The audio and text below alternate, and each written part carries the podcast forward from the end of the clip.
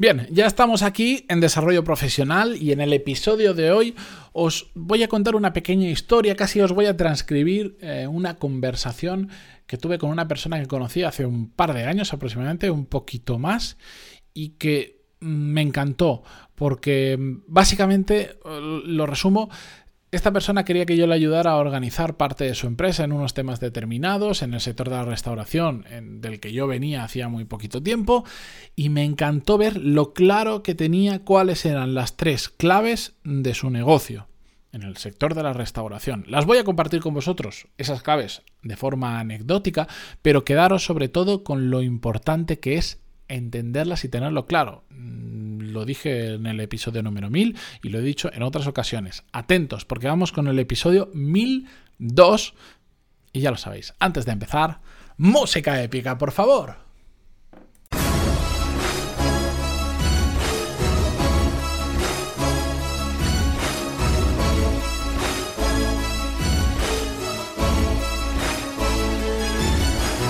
Muy buenos días a todos, bienvenidos. Yo soy Matías Pantaloni y esto es Desarrollo Profesional, el podcast donde hablamos sobre todas las técnicas, habilidades, estrategias y trucos necesarios para mejorar cada día en nuestro trabajo. Hoy eh, no es un episodio de viernes normal, es un episodio que podría estar en cualquier otro día de la semana, no es una reflexión que voy a hacer sin guion, sin escaleta, pero es que me apetecía traerla. Como os decía al inicio del programa, hace unos años, al inicio del episodio, hace unos años conocí a una persona que me quería contratar para ayudarle a organizar de una forma más sistemática eh, su negocio. Él eh, tenía varios restaurantes en ese momento, ahora tiene alguno que otro más. Em, pero la parte de organización de personas de la empresa y tal, pues le costaba un poco más y yo justo hacía poco que salía del sector de la restauración, por lo tanto, eh, conocí el podcast, todo esto, por lo tanto, eh, bueno, pues era como una mezcla perfecta, sabía lo que hacía yo en el podcast, eh, etcétera, etcétera, y encima venía del sector de la restauración, por lo tanto su negocio lo entendía perfectamente. La cuestión es que el día que nos conocimos en persona, porque habíamos hablado en alguna ocasión por teléfono, fui a visitarle a uno de sus propios locales y, me encantó darme cuenta que tenía muy claro algo que vengo del sector de la restauración, he hablado con mucha gente que tiene restaurantes o tiene empresas con diferentes restaurantes, me di cuenta que él tenía claro algo que no mucha gente tiene claro, que eran cuáles son las claves de su negocio, Ojo, hay muchos matices que se pueden hacer sobre estas tres claves. Yo las voy a compartir con vosotros por curiosidad, porque me parece feo decir hay tres claves en el sector de la restauración y no decir cuáles son. Hay muchos matices y depende mucho el tipo de negocio, pero por regla general, estas tres claves afectan al 95% de los restaurantes más o menos, probablemente, pero afecta a los buenos restaurantes. Es decir, se puede hacer lo que tú quieres. Ahora, vamos a ver las claves de forma anecdótica de los realmente buenos restaurantes. Y podéis pensar en el restaurante que os dé la gana, que sea realmente bueno y que funcione realmente bien, no ahora en pleno en plena pandemia y tal, sino pensadlo antes o cómo va a ser cuando todo esto se acabe y os daréis cuenta que cumple estas tres claves como mínimo. Después hay un montón de detalles y matices por ahí, pero estas tres claves, si el restaurante realmente es bueno y funciona muy bien, las cumple. Lo primero que me dijo es que la relación entre la calidad y el precio que paga el cliente tiene que ser extraordinaria. Y aquí, evidentemente, esto es un mundo muy amplio. Si tú ofreces una baja calidad de comida, pero a la vez la ofreces a un precio muy, muy pequeño, esa relación es muy buena. Es lo que pasa, por ejemplo, con los fast food. Es la hamburguesa del McDonald's, del Burger King o de la que sea la mejor hamburguesa, ni de lejos, pero ni de lejos. Otra cosa es que tiene marca y, que casi que no lo vemos como una hamburguesa, sino es como McDonald's y ya está. Pero ni de lejos la relación, ni de lejos es comida de calidad, ni de lejos es comida que esté espectacularmente buena, pero la relación de lo que te dan respecto a lo que te cobran es muy buena. En pocos sitios puedes mm, tener una hamburguesa con patatas y un refresco lo que sea por no sé, de 5 a 8 euros aproximadamente, depende de lo que te compres. Y ahora, no, pero es que donde vivo yo me cuesta 9 y medio. Entended el ejemplo, pero no te está costando 15, ni te está costando 30 ni 90 euros. ¿De acuerdo? Os vais a un restaurante mm, de alta calidad, típico, pues yo qué sé, cualquier restaurante de estos de estrella Michelin, súper caro, no sé cuánto, y dicen, no, es que 250 euros el, el menú me parece una salvajada. Es una salvajada en la cifra total. Ahora bien, la calidad de la comida que te dan, y todo lo que te dan, porque no sé por qué normalmente en estos sitios se tiene, mm, se tiene la percepción de que te dan muy poquita comida y cuando vas a un pase de estos de 30 o 35 platos, aunque solo sea una cucharada por plato, son 30, 35 cucharadas y, en muchos de estos sitios termina siendo mucho. pero la cuestión es que la relación entre lo que te dan, que son cosas muy diferentes, muy elaboradas, de mucha calidad respecto al precio, es muy buena. ¿Que en el total es caro? Sí, pero la relación es muy buena. Y si te vas a un restaurante más normal de, por ejemplo, yo que sé, 20, 25 o 30 euros, tienes que mantener, si quieres que te funcione, esa relación calidad-precio. Al final es que eh, el efecto es que una persona que pague, por ejemplo, 25 euros, termine de comer y diga, ostras, si es que yo habría pagado 35 o 40 euros por esto mismo en otro sitio y me habría quedado tan a gusto y solo me ha costado 25. Esa es la sensación que tienen que tener. Esa es una de las claves. La segunda, me estoy enrollando mucho las claves, lo siento, y después la reflexión será más corta, pero bueno. La segunda es que la atención tiene que ser excelente. Tú no vas a comer a un restaurante y pagas un sobrecoste por una comida que, que te sale más caro, evidentemente, que si te lo hicieras tú en tu casa en la gran mayoría de casos, para que te traten mal. A mí este es un tema que especialmente me llama muchísimo la atención en determinados sitios. También es algo bastante cultural por países, pero lo mal que te pueden llegar a tratar cuando vas a cenar o comer fuera, cuando es una de las claves de la restauración. Que te traten bien. Ya no digo que sea el mejor trato del mundo, sino que te traten con educación, te sepan atender y te sepan servir, porque en ese momento que vas a, a comer fuera, vas a que alguien te sirva durante todo el proceso de la comida. Es así de fácil.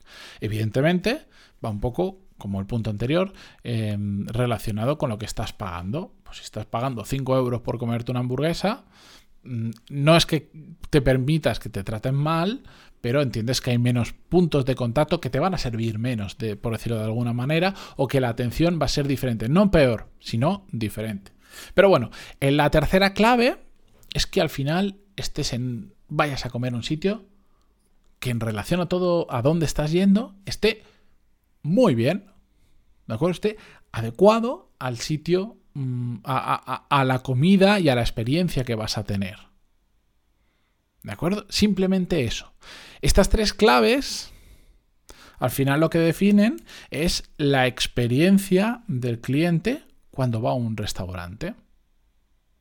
Y él me lo explicaba de esta manera, me decía, esto es tan importante porque él tenía el, local que yo conocí, donde comí con él mientras hablábamos todo esto, estaba en un sitio que yo alucinaba que alguien pudiera ir hasta ahí para comer en ese restaurante. Estaba absolutamente escondido, no tenía nada, nada, nada de fachada. O sea, toda la fachada era una puerta de cristal con arriba el logotipo del restaurante, que si no te dicen dónde está, no lo encuentras ni de lejos. Nada, nada, no lo, no lo encuentras.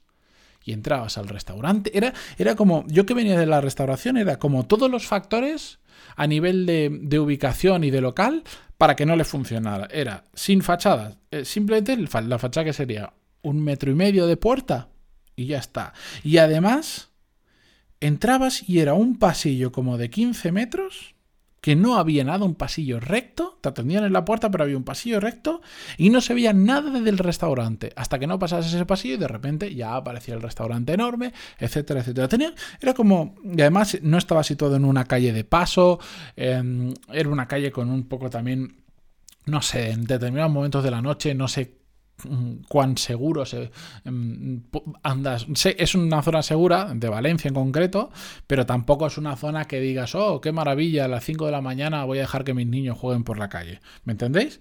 La cuestión es que la ubicación era como el peor sitio del mundo para tener el restaurante, o por lo menos no muy bueno. Y él me decía, es cierto, la ubicación es una basura, pero la experiencia de la gente que viene aquí es increíble. Por la relación calidad-precio de lo que están comiendo, por la atención que les ofrezco y por el sitio, el entorno ya dentro del restaurante en el que está. De hecho, es un restaurante mm, muy, muy, muy, muy diferente a los demás porque está ubicado dentro de unas instalaciones de un, de un trinquet, que es un deporte muy de la comunidad valenciana, y me imagino que en otros sitios también. Bueno, es un sitio muy peculiar, muy bonito por dentro. Y, le iba, ahora vamos a dejar pandemia aparte, fantásticamente bien. Y lo que me gustó ya no solo que le fuera muy bien, me alegro por él, de hecho no es el único restaurante, o sea, para que os hagáis una idea, estoy, os estoy hablando de que en ese restaurante no, pero en otro que había tenido anteriormente, yo sé que esta cifra que os voy a decir os explotará la cabeza, pero era el anterior restaurante que tenía en Valencia, que no estamos hablando de en un rascacielo de Nueva York, en Valencia, facturaba más de 10 millones de euros al año, ¿eh? Ojo, que no subestimemos a veces la restauración. Evidentemente casos como esos son bastante únicos, pero sabía lo que se hacía. Y sabía lo que se hacía porque entendía esas tres puñeteras claves de su negocio. Y toda la conversación que tuvimos en torno a cosas que tenía que hacer, que quería organizar, era en torno a esas tres claves de su negocio. No me contó nada nada que no estuviera relacionado, directamente con la relación calidad-precio, la atención de los clientes o el entorno, el local, qué tal estaba el local, mm, desde, mm, desde, el propio local hasta detalles más pequeños de la vajilla, etcétera, etcétera. Toda la conversación que tuvimos y todo el foco de su cabeza en su trabajo, porque aunque fuera su empresa, es su trabajo, estaba en cómo mejoro esos tres puntos. A medida que él mejorara esos tres puntos, su empresa, su negocio y su trabajo iban a ir mejor y por lo tanto él iba a ganar más dinero.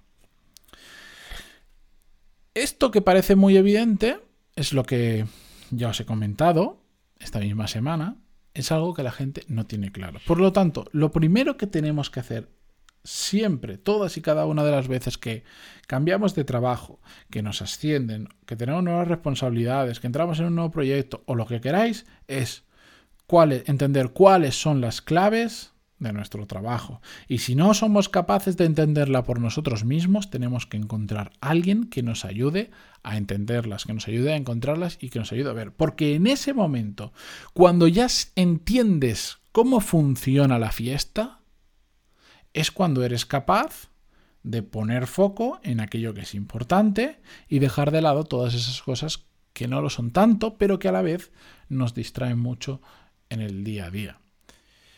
Yo no, ojalá, no sé cómo hacer para que la gente entienda esto. Porque todo el mundo yo sé que ahora me dará la razón. Sí, sí, sí, hay que encontrar las claves. Pero ¿cuánta gente pasa la acción y hace, eso? Me consta que muy poca. Porque yo esto lo he explicado a mucha gente, incluso en diferentes trabajos en los que he estado, y la gente me asiente, me da la razón, pero después la gente se pierde en su día a día. Que sí, que hay un montón de cosas que hay que hacer en el día a día, eh, que no se pueden planificar, todos, todos apagamos incendios en mayor o menor cantidad, pero eso no es excusa para no pararnos a pensar y decir las claves de mi trabajo son pam, pam, pam, pam. Y a partir de ahí, ¿cómo hago para reforzar esos pam, pam, pam, pam? Es así de simple. Pero nos gusta hacerlo complicado, nos gusta hacerlo complejo, nos gusta mm, ir a fuerza bruta a trabajar un montón de horas y lo curioso es que después los resultados no llegan. Nos frustramos, nos estancamos, nos quemamos profesionalmente, etcétera, etcétera, etcétera. Así que espero que con esta eh, pequeña historia y siento haberme enrollado en detalles más relacionados con la restauración, eh, os sirva para entender este concepto de que hay que encontrar las claves de nuestro trabajo. Y dicho esto, que sí, que yo sé, que, que, entended que aquellas personas que estén en el mundo de la restauración, yo sé que ahora me querrán hacer un montón de matices sobre muchas cosas que he dicho, pero entended que acabo de hacer una explicación en que 12, 13, 14 minutos. Me he dejado muchas cosas por el camino, hay muchos asteriscos que tendría que haber dicho, pero porque el, tema de la restauración no es el tema de este episodio, sino entender las claves de tu trabajo. Así que ahí os lo dejo.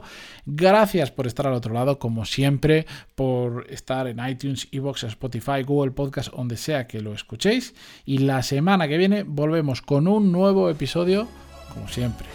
Gracias y hasta el lunes. Adiós.